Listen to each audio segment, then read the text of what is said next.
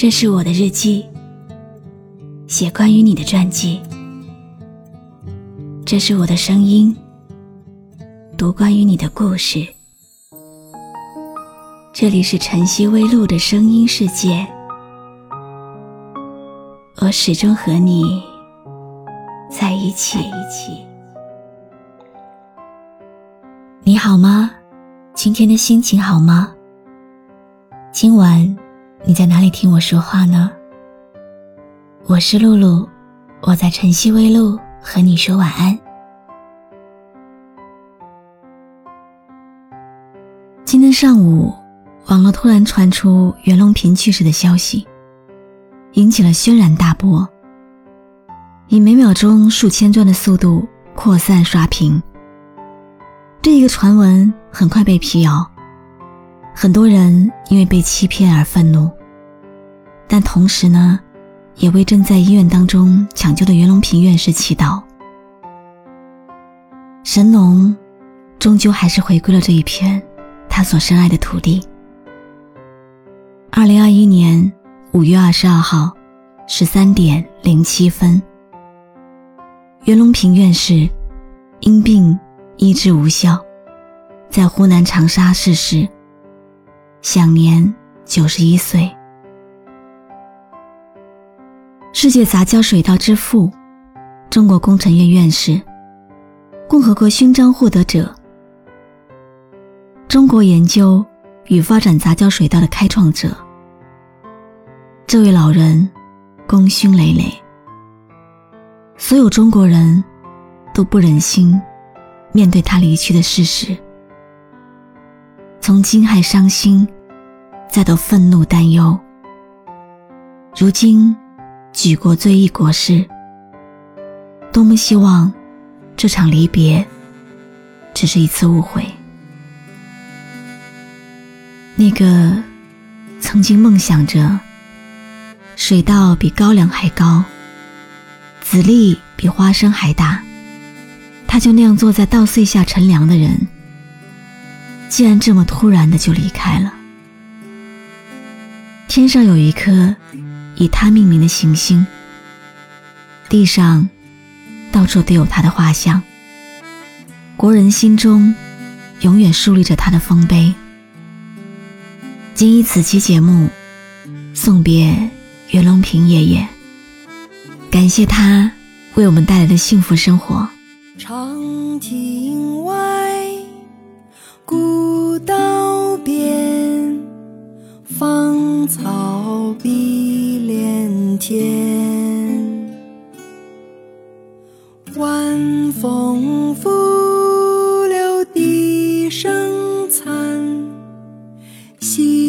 江山外山。天之涯，地之角。知交半零落，一壶浊酒尽余欢，今宵别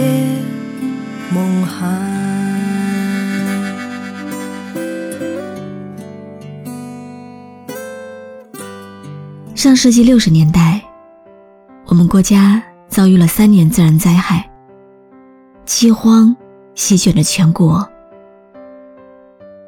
袁隆平就曾经看见饿死的人倒在田间地头，人们面黄肌瘦，浑身无力，连吃饭这么简单的日常都是一种奢望。生活在当下的我们，可能没有办法直视。切身感受，饿死人是怎样的灾难。袁隆平说：“一粒粮食可以拯救一个国家，也可以绊倒一个国家。他要让中国人吃饱饭。”一九六零年，袁隆平在试验田发现了一株特殊的水稻，并利用它展开研究，证明。这是一株天然的杂交水稻。十三年后，也就是一九七三年，他们培育出了世界上第一株先行杂交水稻。那就让中国人吃饱饭，不再是一句口号，而成了现实。不止中国人，他培育出的杂交水稻，拯救了世界太多没有饭吃的人。袁老先生曾经拍着胸脯说：“中国人吃不上饭的日子一去不复返了。”但在他看来，使命还远远没有完成。全世界仍旧有太多人处在饥饿状态里，高产、高产、更高产，就成了他的口头禅。不管收获再大的荣誉，他都会在颁奖后返回家中，去田里看看自己的水稻。一份耕耘，一份收获，用在他身上，才是真正的恰如其分。从二十岁。到九十岁，袁隆平漫步了几十年的风吹稻香，但他始终未曾服老。袁老先生终身在做的事情，关乎着全人类的生存与发展。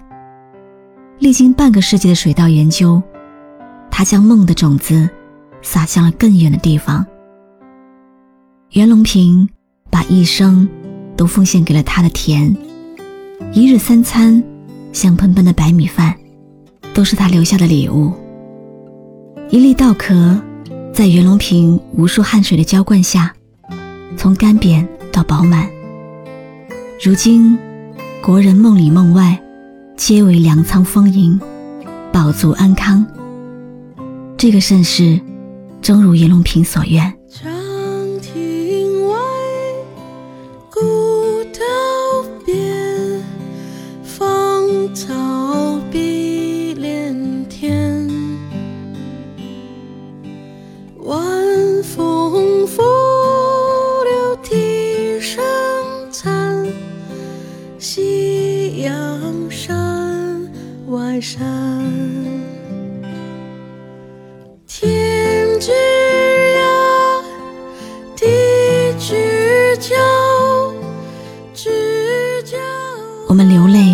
悲伤、缅怀、哀悼，国事千古，子子辈辈，世世代代，永远铭记无私奉献的先驱。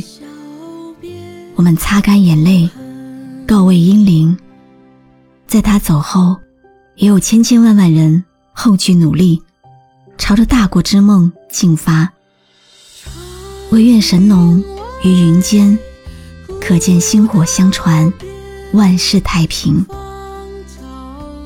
缅怀，致敬，让我们一起送别袁隆平爷爷。从今天起，节约粮食，是对袁爷爷。最好的缅怀。我是露露，我来和你说晚安。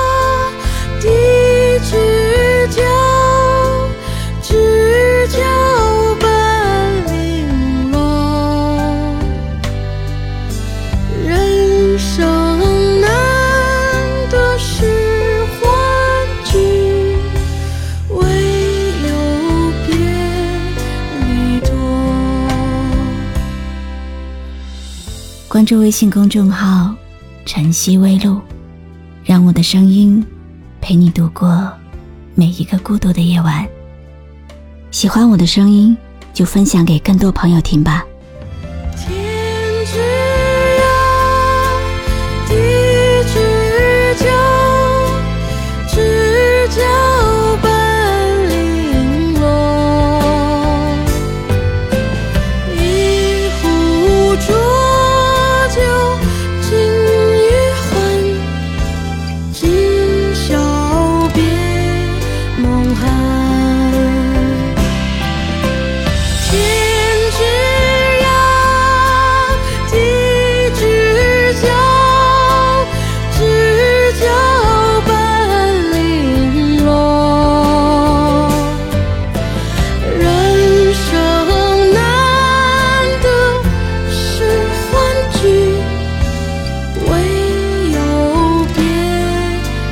多。